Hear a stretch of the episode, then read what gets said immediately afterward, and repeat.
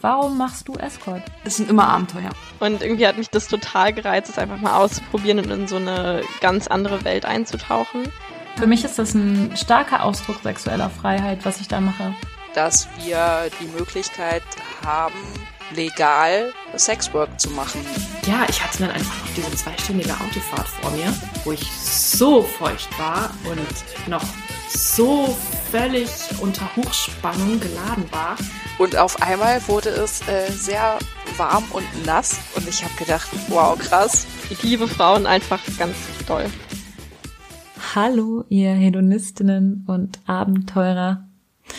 Heute gibt es leider kein neues Interview, dafür lese ich euch aber einen Blog-Eintrag von mir vor.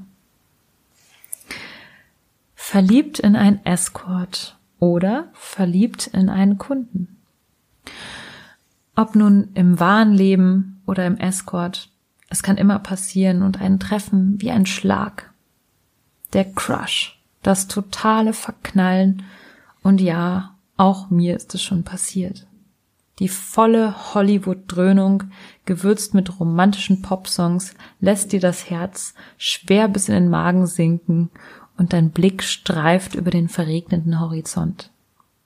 Nur warum? Ist es nicht eine klare Abmachung zwischen zwei Menschen, in der es um Sex und eine gute Zeit geht? Ist das nicht ganz einfach zu trennen?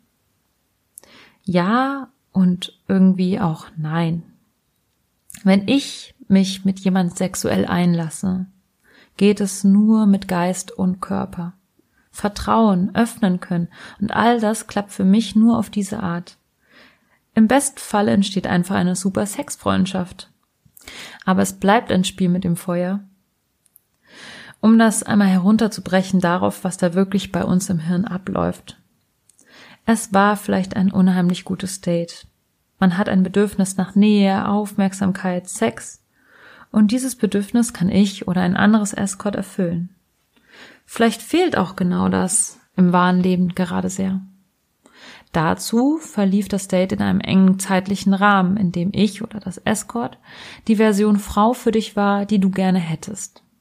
Alleine deine Vorstellungskraft macht mich dazu. Oder sie. Den wahren Menschen hinter dieser Traumfrau kennst du nicht.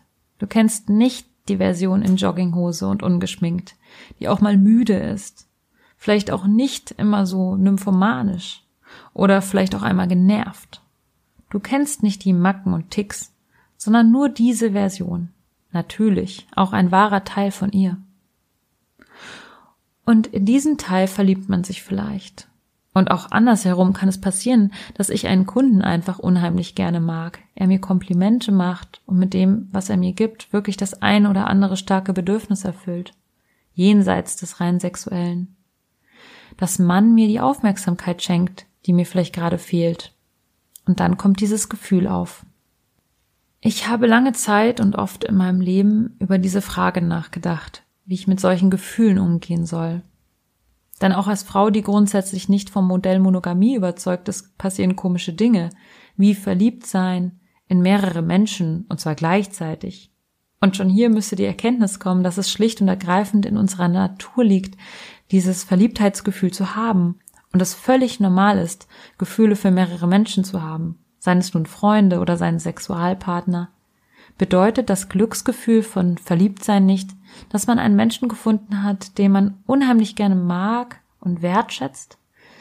Ist das nicht die Basis für eine lange Freundschaft bzw. Beziehung, welcher Art auch immer? Wir leben in einer Gesellschaft, in der alles ein Label hat und die stark von moralischen Geh- und Verboten beherrscht wird. Wir haben tiefe Ängste, wenn wir drohen, die Kontrolle zu verlieren. Daher neigen wir dazu, schlechte oder unpassende Gefühle wegdrücken zu wollen.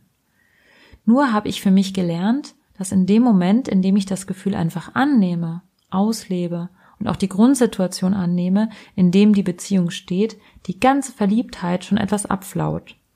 Denn der krampfhafte Versuch, sie loszuwerden, verleiht dem Moment die Tragik, die es braucht, um das Gefühl noch stärker werden zu lassen. Und Menschen lieben die Tragik schon immer, siehe Romeo und Julia. Und diese Tragik tut weh, bittersüß. Mir hilft es in diesen Momenten immer zu reflektieren. vielleicht sogar aufzuschreiben, was genau man an dem Date bzw. dem Gegenüber so großartig fand, was einem im Leben fehlt und ob es die Möglichkeit gibt, dieses Bedürfnis auf verschiedenste Weise von innen zu erfüllen. Vielleicht stelle ich fest, dass ich mir selbst in letzter Zeit zu wenig Aufmerksamkeit geschenkt habe. Ich gönne mir dann gerne ein heißes Bad, eine Massage oder einen Tag in der Sauna. Ich mache Sport und koche mir mein Lieblingsessen. In der Reflexion, die durch diese vermeintlich so negativen Gefühle ausgelöst wird, kann eine große Erkenntnis stecken, die man in diesem Moment über sich und sein Leben hat. In dem Fall, in dem man diese Verliebtheit registriert, annimmt und akzeptiert, entsteht eine starke Verbundenheit und Freude. Und während im gleichen Zuge das beängstigende Gefühl des Kontrollverlusts wieder abnimmt, wächst echte Zuneigung fern von einem Abhängigkeitsverhältnis. Und man kann sich an den wunderschönen Momenten erfreuen, die man zusammen hatte und noch zusammen hat. Und irgendwann merkt man vielleicht auch, wie der anfängliche Hype wieder vergeht, ganz von allein. Und zurück bleibt eine schöne Zeit, an die man sich gerne erinnert. Vor einigen Monaten habe ich einen Podcast gehört, in dem es um die Macht der Hypnose ging. Und tatsächlich hat der Hypnotiseur es geschafft, mich aus der Ferne, nur über das, was er sagte, zu hypnotisieren. Ich habe bis zu diesem Zeitpunkt nie daran geglaubt, dass es möglich ist und dachte, das ist alles nur Show. Und dann war es so leicht. Der Hypnotiseur sagte dann, im Grunde ist Hypnose nur eine Manipulation deiner Gedanken. Und niemand kann deine Gedanken besser manipulieren als du selbst. Das ist etwas, das man sich immer wieder bewusst machen soll. Du bist nicht deine Gedanken. Deine Gedanken sind nicht immer richtig.